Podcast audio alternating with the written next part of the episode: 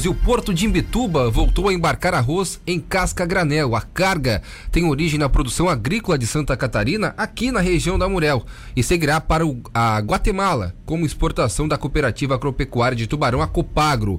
Ao todo, foram embarcadas 15 mil toneladas de arroz em casca. A última operação de embarque de arroz a granel, realizada no porto de Imbituba, foi em outubro de 2018, portanto, quase dois anos. Conosco na linha, o presidente da Copagro, Agro, Dionísio Bressan Lemos. Dionísio, muito boa tarde e obrigado por nos atender. Boa tarde, Wanderson. É um prazer, uma honra estar conversando com vocês. Tá certo. Agora, Dionísio, importante esse fato aí para a risicultura da região, são quase dois anos, como eu acabei citando, que não acontece esse tipo de embarque lá no, no porto de Mituba, né? É, exatamente. Na verdade, este é o quarto embarque de arroz em casca é, pelo porto de Imbituba ou é, de Santa Catarina. Nenhum outro porto de Santa Catarina fez até hoje nenhum embarque de arroz em casca a granel é, através dos portos. Nós é, fizemos dois navios em 2018, um outro grupo de produtores fez um outro navio também em 2018, né, foram três. Durante 2019 não houve nenhum embarque desse tipo de produto e agora nós voltamos a embarcar. Muito embora é, o embarque de arroz beneficiado, e aí através de containers, não a granel, arroz embalado em sacos Sim. E colocados dentro de container, isso é comum é, ser feito durante todos os anos e durante todo o ano. Né? É, tem sido, esse ano mesmo, embarcou muito arroz, especialmente para a África, né? tá? Mas arroz em casca a granel, este é o único embarque deste ano feito é, pelo por, por, por, portos de Santa Catarina, mais precisamente pelo Porto de Bituba e através da nossa cooperativa. Ô, ô Dionísio, mas por que quanto tempo que desde 2018, né, que o arroz em casca granel, deixar claro, né, é por que que tanto tempo que não foi que não foi exportado, embarcado lá no Porto de Bituba? São questões comerciais, né? Questão de oferta e demanda pelo produto, é questões de mercado, preço, é, que permite às vezes a viabilidade econômica de fazê-lo ou não.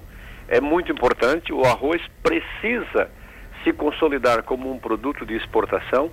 Nós vemos os produtores é, passando por um sofrimento muito grande ao longo dos anos por, é, é, pelo produto ter pouca liquidez, não é? difícil a venda e por um preço que normalmente não remunera muitas vezes nem o custo de produção.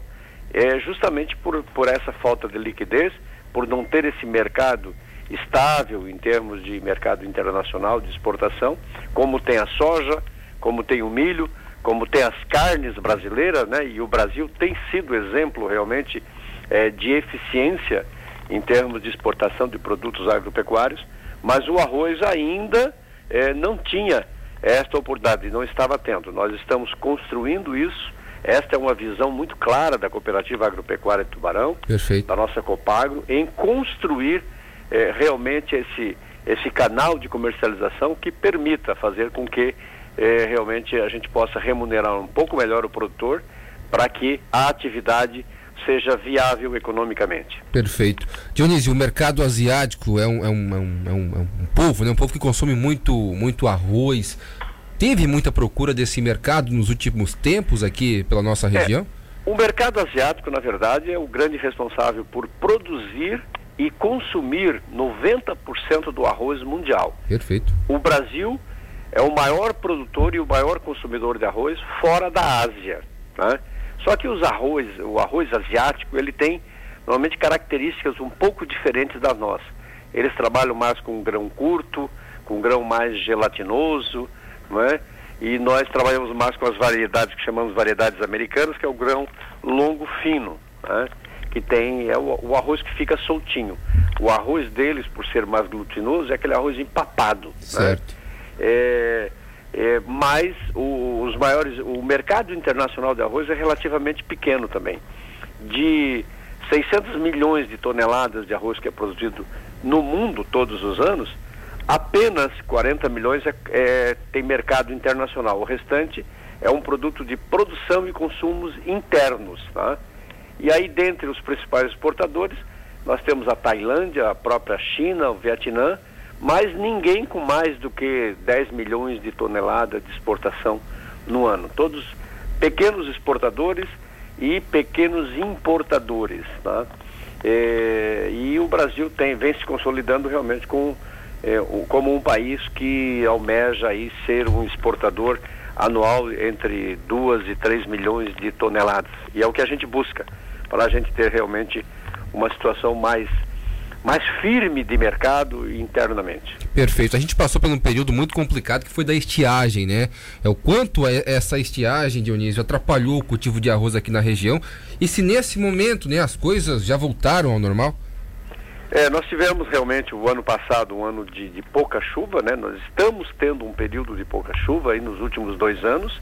As chuvas o ano passado ficaram em cerca de 50% daquilo que é a média anual de chuva, é, dificultou bastante, em algumas regiões faltou água, em outras regiões nós tivemos água de má qualidade. O que, que é a água de má qualidade para o arroz? Por exemplo, a região da Madre aqui em Tubarão, entre Tubarão e Laguna, foi a mais prejudicada, porque salinizou e água salgada, é. embora para alguns eventos ela seja boa, para qualquer tipo de cultura ela é, é danosa, né? ela prejudica, ela mata o, o, arroz. Então, a nossa região da Madre teve um prejuízo muito grande, muitos produtores colheram muito abaixo da, da, da, produtividade média que colhem todos os anos, justamente pela falta de água ou pela, por, pela qualidade é, estar com problema.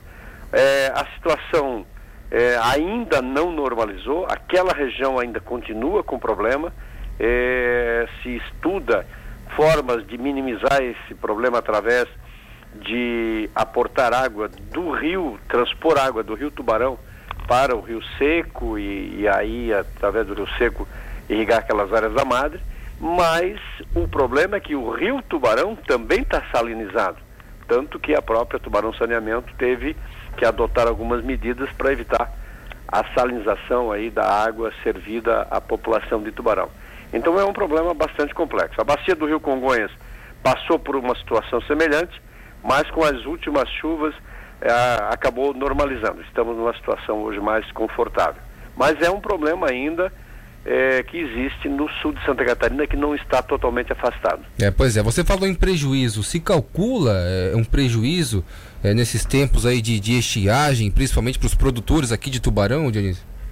Se você fizer um balanço da atividade, é, nós podemos chegar à conclusão que não houve prejuízo, porque embora se produzisse um pouco menos, né, no geral, é, mas os preços acabaram compensando, que os preços desse ano realmente são é, bem mais favoráveis. Mas individualmente, para aquele produtor que não colheu ou colheu pouco, este não adianta ter preço, ele não tem produto para é. vender. É? Então esse ficou prejudicado. E aí cerca aí de, de uns 10, 15 produtores foram altamente prejudicados, tiveram prejuízos grandes, prejuízos que variaram aí de 50 mil reais a 500 mil reais, não é? E então pode-se estimar que um prejuízo de uns 10 milhões de reais na região nós tivemos por conta realmente da, da estiagem ou da salinização das águas é, utilizadas para irrigação. É, creio que é um número bem alto. Para a gente fechar, o Dionísio, é sobre é, essa, essa importação aí para Guatemala, falando é, dessa carga, esse, esse valor de mercado né, que foi que foi que foi vendido, né, que foi é, exportado, ele é boa, ela é boa nesse momento? É, no momento em que foi fechado o negócio, foi firmado o contrato com a ADM americana, a DM é uma, uma trading americana que trabalha no Brasil com exportação de soja e agora também é, está fazendo exportação de arroz.